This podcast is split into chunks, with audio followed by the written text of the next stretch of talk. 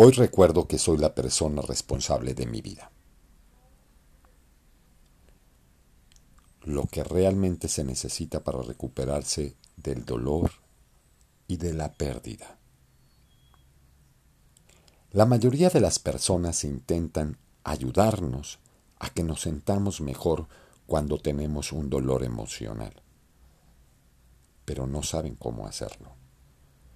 Por ejemplo, cuando terminé con mi prometida unos 35 años atrás, antes de conocer a mi esposa, los amigos se solidarizaron conmigo, empatizaron conmigo e intentaron consolarme. Las típicas frases. No te preocupes.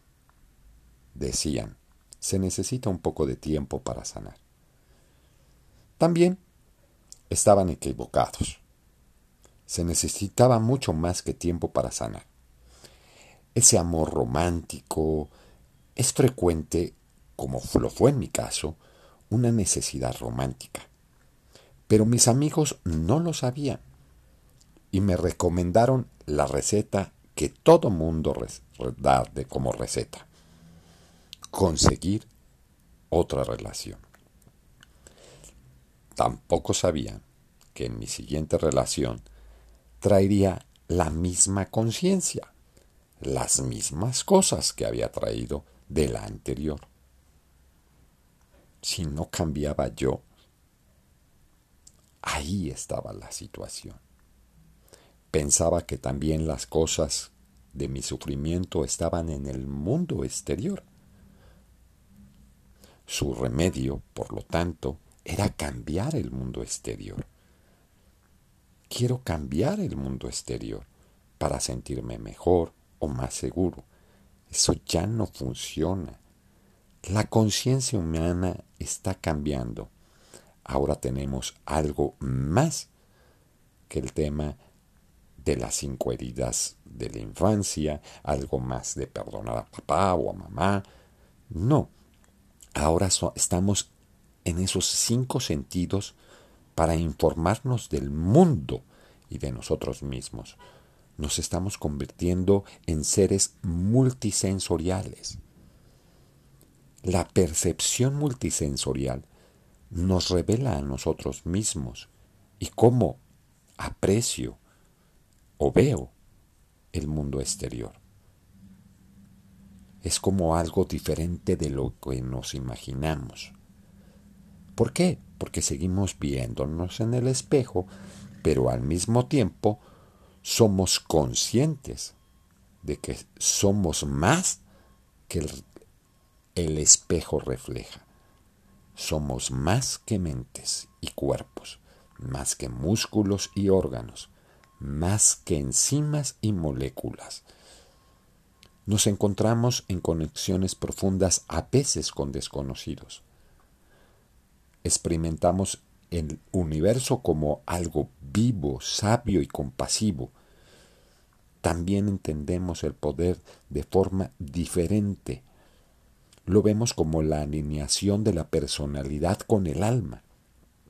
Esto es muy diferente a la antigua comprensión del poder, como la capacidad de manipular y controlar. Esto es una nueva comprensión y requiere que distingamos entre el amor y el miedo en nuestro interior y que elijamos el amor sin importar lo que ocurra dentro o fuera de nosotros. Esto es lo que mis amigos no sabían. Me aconsejaban que manipular el mundo exterior era lo mejor que pudiera pasar. Y así conseguir otra pareja para ser feliz. Tampoco entendí ante otras personas no me pueden hacerme feliz. Eso de ser feliz depende de las decisiones que yo tomo cuando el mundo no es como yo quiero que sea. Por ejemplo, ¿cuántas veces has sentido celos? ¿Quién estaba contigo la última vez? Tú. ¿Y a la vez anterior? Tú. Tú eres el común denominador. La gente puede hacer cosas que activen tus celos, o tu enojo, o el resentimiento, o tu miedo, etcétera, etcétera, etcétera. Pero los celos, o el enojo, el resentimiento, o el miedo que estás experimentando, vienen en tu interior y permanecerán hasta que tú decidas, hasta que tú sanes esa parte. Hasta entonces, la gente activará, llámese amigos, jefes, personas que conoces o aquí, activarán esas partes de ti que esos son los sentimientos dentro de ti. En el caso cuando yo tengo grupos, y en el caso de parejas, las parejas espirituales lo saben. Se comprometen a cambiarse a ellas mismas para mejorar, no a reorganizar el mundo exterior para sentirse mejor y más seguros. Crean relaciones de igualdad con un propósito, crecer espiritualmente, lo que significa de crear un poder auténtico.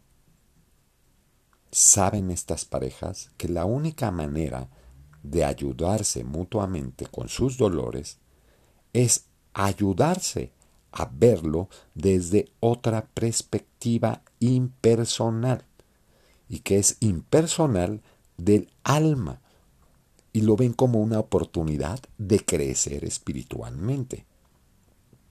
Y así también pasa individualmente.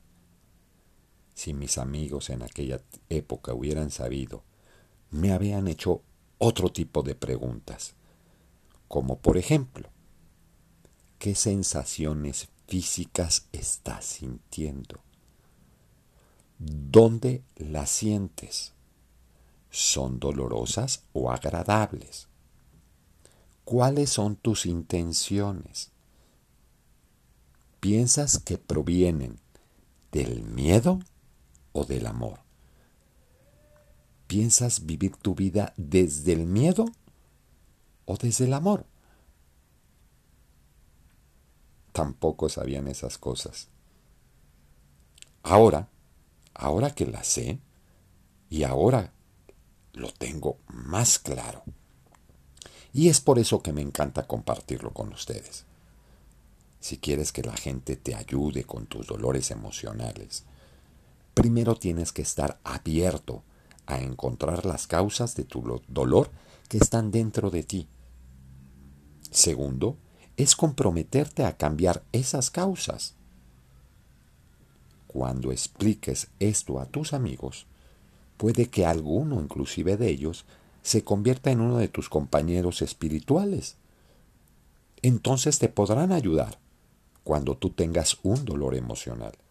E inclusive llegas a tener tantas técnicas que podrás ayudarles tú también a ellos.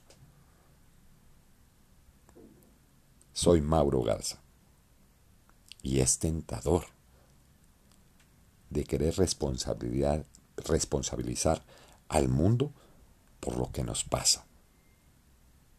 Y así lo hice yo en un tiempo.